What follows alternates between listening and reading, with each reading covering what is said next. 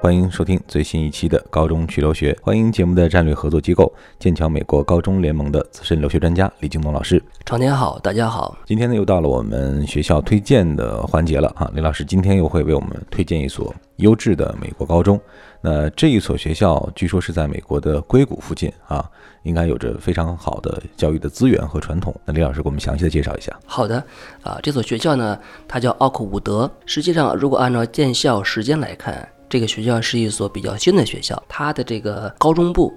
二零零五年才开始设立，那么二零零九年才开始有第一批的高中毕业生。但是呢，就是这样一所新的学校，在它的第一批毕业生里面，大学申请的一个状况，结果是非常非常好的。第一批的高中毕业生很多被斯坦福啊、卡内基麦隆啊录取的这样的一个记录，所以说整个学校虽然是新的。呃，那么它整个的一个教学基础，包括它的一个师资基础都是非常非常强的。你还在为选校焦虑？你还在为文书苦恼？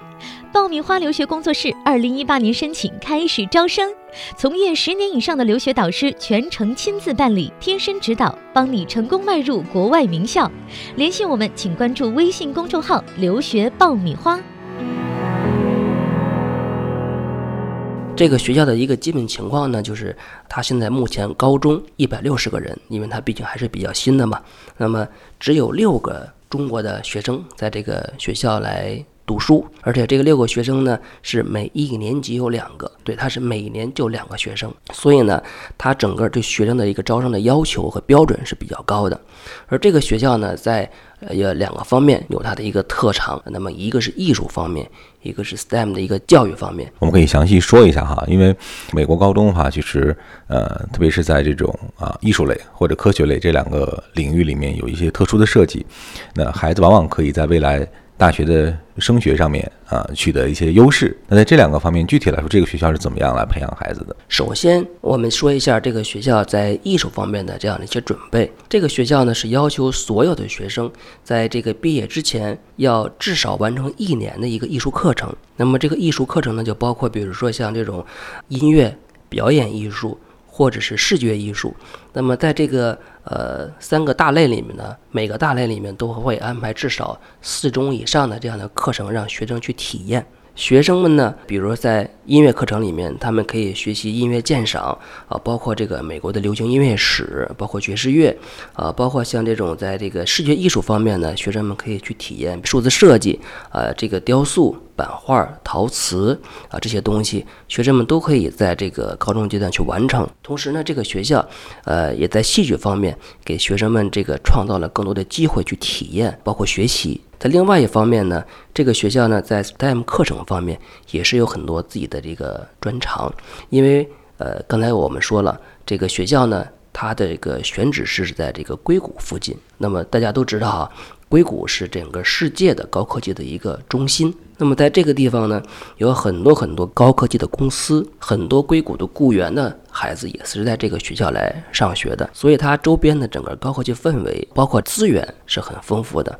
那这个学校能在这个核心区域，它就很自然的利用了周边的这样一个资源，给学生们开设了很多高科技方面的这样的课程，让学生们去体验。这里是互联网第一留学咨询分享节目《留学爆米花》，欢迎继续收听哦。刚才您说到了这所学校目前只有六个中国学生哈，呃，想跟您交流一下，就现在中国家长对于这个呃美国高中的这个中国学生比例的这个问题是怎么看的？呃，因为之前有很多家长。会有这样的担心啊，虽然很希望让孩子去一个中国学生少的地方，呃，进入一个更加纯粹的一个美国的文化当中啊，但是又会担心，如果这个中国孩子太少的话，那孩子去那边适应性会怎么样啊？或者说，在没有这个同胞的这个环境里面去，会不会觉得有一些孤单啊？或者是不是呃有一些对环境的这种陌生感？那现在据您了解，中国家长对于这个问题的这个感受是什么样的？呃，说到这个问题呢？呃，我见到的大部分家长现在实际上对呃美国中学里面的中国学生的人数现在不是特别的去考量了哈，只要这个学校能对中国学生有一个呃完善的照顾，包括在这个生活，包括在学习方面，只要在这方面能给学生创造一个良好的环境，这个学生家长对这个学校的这个中国的学生人数呢不是特别敏感。但是呢，如果这个学校的一个中国学生人数过多的话，超过了百分之十的这样一个比例，或者百分之十五的比例，那么中国家长有的时候也可能会去考虑一下，呃，如果这么多的一个学生聚集在一块儿，他的思维模式、语言环境是不是影响学生去呃体验？美式教育的这样一个初衷。如果说您给中国家长推荐的这个美高学校里面中国学生过少的话，他们会不会会担心？哎，这个学校是不是不太适合中国人啊？这个呢，从我在剑桥美国高中联盟工作的经历来看，这两年呢，就是我们自己的学生在这方面的担忧是越来越少了。那么这可能主要是源于我们自己在服务体系上的这样的一个完善跟建立。呃，举个例子来说，我们呃每一个学校。都会有一个当地的紧急的一个联络人，同时我们还会安排一个同事，这个同事是可以讲双语的，可以负责跟学生、跟学校。呃，跟美国家庭去做沟通，所以学生们呃如果有紧急情况用英语说不明白的话，那么我们会有中文的人会帮他们去沟通。另外一点呢，学生在进入学校的这个之前，我们还会对所有的学校进行国际生教育的技能的培训，那么会告诉他们中国学生的一个日常习惯、日常的一个方式是什么样子的，让他们能去。呃，很合理的去照顾这个中国学生的学习。另外呢，所有的学校里面都会安排一个国际生的导师，那么也是专门是负责国际生，包括我们中国学生的这样的一个学习。另外呢，我们还会要求我们学生入住的这个美国的寄宿家庭去学习相应的中国的一些文化知识，包括去尝试中式饭菜的一个制作。那么另外呢，我们所有的这个学生入住美国家庭之前，我们美国剑桥都要发给这个美国家庭一个电饭煲，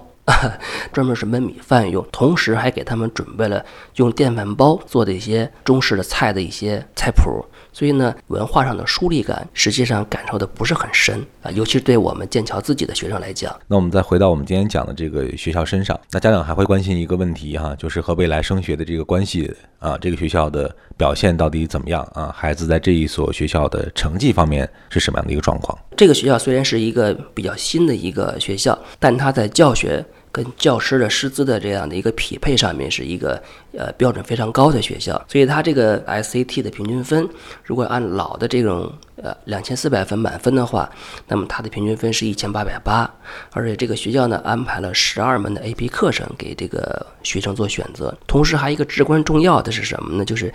呃这个学校的一名以前的校友。目前是在斯坦福做招生官，所以呢，他会经常来这个学校给这个学校的毕业生做相应的传授跟讲解。所以这个学校的学生申请这个知名大学的时候，顶级大学的时候，它会有比别的学校要更便利的条件。那今天李老师帮我们推荐了一所在硅谷周边的这个学校哈，特别是对于这个刚才讲到的 STM 这一方面课程感兴趣的学生啊。这个学校应该是一个不错的选择。想要了解这一所学校更多的相关信息呢，大家可以在我们的微信公众号“留学爆米花”里头给我们来留言，我们会把更为详尽的学校介绍的资料来发送给大家。好了，这一期的高中去留学学校推荐我们就到这儿。再一次感谢我们的战略合作机构剑桥美国高中联盟的资深留学专家李京东老师。谢谢长天，谢谢大家。我们下一期接着聊。